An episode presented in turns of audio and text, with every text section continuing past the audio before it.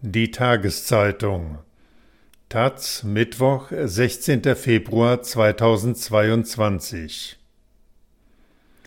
Klimakrise löst Schuldenbremse Bremen hat ehrgeizige Klimaziele, kein Geld und eine extra harte Schuldenbremse. Ein Rechtsgutachten hat jetzt gecheckt, wie Bremen trotzdem Kredite aufnehmen könnte.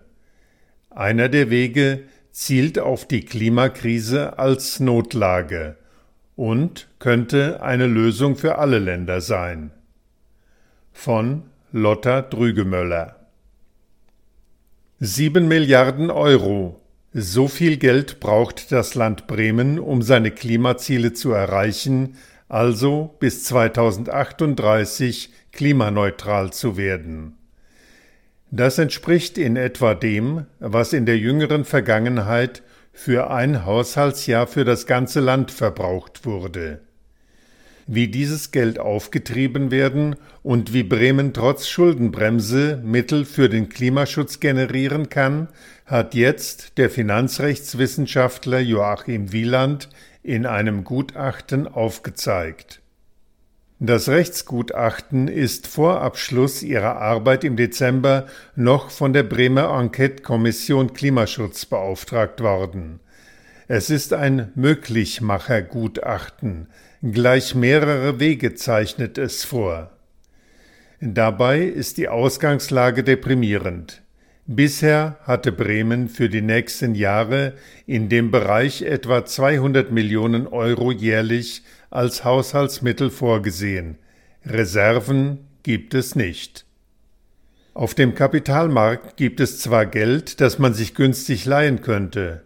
Dank Negativzinsen macht der Bund mit seinen neuen Staatsschulden momentan sogar ein Plus. Vor neuen Schulden aber steht die Schuldenbremse, seit 2009 im Grundgesetz verankert. Bremen hat in die eigene Landesverfassung sogar eine noch strengere Variante aufgenommen. Auf das Grundgesetz hat das kleine Land wenig Einfluss, die eigene Schuldenbremse könnte es aber ändern. Laut Bremer Landesverfassung ist es auch den landeseigenen Betrieben verboten, Schulden zu machen. Nur zwei Bundesländer handhaben das so streng. Anderswo, etwa in Hamburg, bauen einfach die Wohnungsgesellschaften die öffentlichen Gebäude und zahlen ihren Kredit zurück, indem sie Miete von der Stadt kassieren. Auch sonst verbietet sich Bremen Schlupflöcher. Das Land hat auch seinen Städten Bremen und Bremerhaven Neuverschuldung verboten. Das müsste nicht so sein. Die Flächenländer geben ihren Kommunen keine solchen Vorschriften, dort dürfen Städte Schulden machen. Wenn das auch Bremen und Bremerhaven wieder erlaubt wäre, wäre viel gewonnen. Schließlich sind die Kommunen für viele klimarelevante Aufgaben zuständig. Allerdings müsste dafür die Landesverfassung geändert werden. Zwei Drittel der Abgeordneten in der Bremer Bürgerschaft müssten dafür stimmen. Komplett unmöglich ist das nicht, aber eine Mehrheit gibt es für den Vorschlag aktuell wohl nicht. Linke und SPD sind aufgeschlossen, die Grünen geben sich zögerlicher und auch die CDU, deren Stimmen man für eine Zweidrittelmehrheit bräuchte, wiegelt ab. Man hält dort eine Änderung schlicht nicht für nötig. Wir können das innerhalb der Schuldenbremse stemmen. Das zeigt das Gutachten ganz klar. So Martin Michalik, klimawandelpolitischer Sprecher der Fraktion. Tatsächlich, auch ohne etwas an der Verfassung, ja sogar ohne etwas an Gesetzen zu ändern, hat Bremen laut Wielands Gutachten Möglichkeiten. Man muss nur die bestehenden Regeln neu lesen. Denn dass alle öffentlichen Unternehmen keine Schulden machen dürfen, liest der Rechtswissenschaftler aus der Landesverfassung gar nicht heraus. Wieland interpretiert den entsprechenden Artikel so, dass die Unternehmen des Landes nur dann keine Schulden aufnehmen dürfen, wenn die Zinsen und Tilgungen für die Kredite aus dem Landeshaushalt kommen. Völlig neu ist diese Interpretation nicht. In der letzten Zeit hat Bremen diese Möglichkeit sogar schon genutzt und Kita und Schulbau so den städtischen Wohnungsbaugesellschaften überlassen. Ich habe den Artikel schon immer so gelesen, dass das geht, sagt der SPD-Abgeordnete Arno Gottschalk. Aber es gab bisher eben auch Gegenstimmen. Dass jetzt ein renommierter Verfassungsrechtler genau so argumentiert, dürfte Zweifler überzeugen. Wielands Gutachten geht über diese Bremen-spezifischen Fragen aber noch weit hinaus und stellt eine Grundsatzfrage. Kann der Klimawandel die Schuldenbremse sogar aushebeln?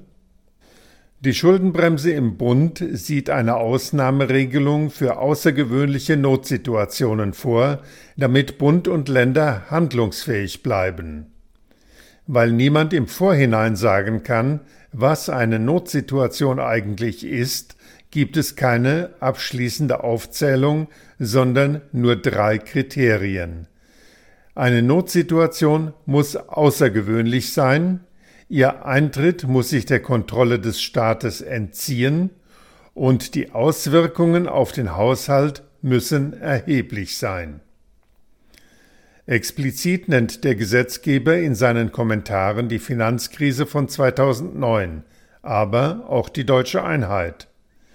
Aktuell findet die Notsituation bei der Pandemiebekämpfung Anwendung. Bremen hat darüber seinen Bremen-Fonds mit ganzen 1,2 Milliarden Euro auflegen können. Wieland stellt die These auf, dass auch die Klimakrise eine außergewöhnliche Notsituation in diesem Sinne darstellt. Das ist naheliegend. Schließlich hat das Bundesverfassungsgericht 2021 Bund und Ländern angesichts der bevorstehenden Klimakatastrophe einen klaren Handlungsauftrag gegeben. Eine Pflicht also, die Bremen als Bundesland nicht beeinflussen kann und eine Pflicht, die zu erheblichen Investitionen führen wird. Die Klimakrise, argumentiert Wieland, sei auch nicht der Normalzustand, sondern außergewöhnlich. Ja, sie werde lange andauern. Das aber habe auch für die Folgen der deutschen Einheit gegolten. Wieland ist nicht der Erste, der sich der Frage stellt, aber bisher hatten Juristen argumentiert, dass es aufgrund des Klimawandels keine unmittelbar drohenden Gefahrenzustände von erheblichem Ausmaß gebe. Das stimme nicht, meinte Wieland. Die Flutkatastrophe aus dem Ahrtal zeige, dass die Auswirkungen schon heute zu spüren seien. Noch wichtiger vielleicht, die bisherigen Begründungen wurden vor dem Urteil des Bundesverfassungsgerichts erstellt, also bevor die Pflicht zu handeln Verfassungsrang bekommen hat. Das Bremer Gutachten dürfte auch Entscheidungsträger im Rest der Republik aufhorchen lassen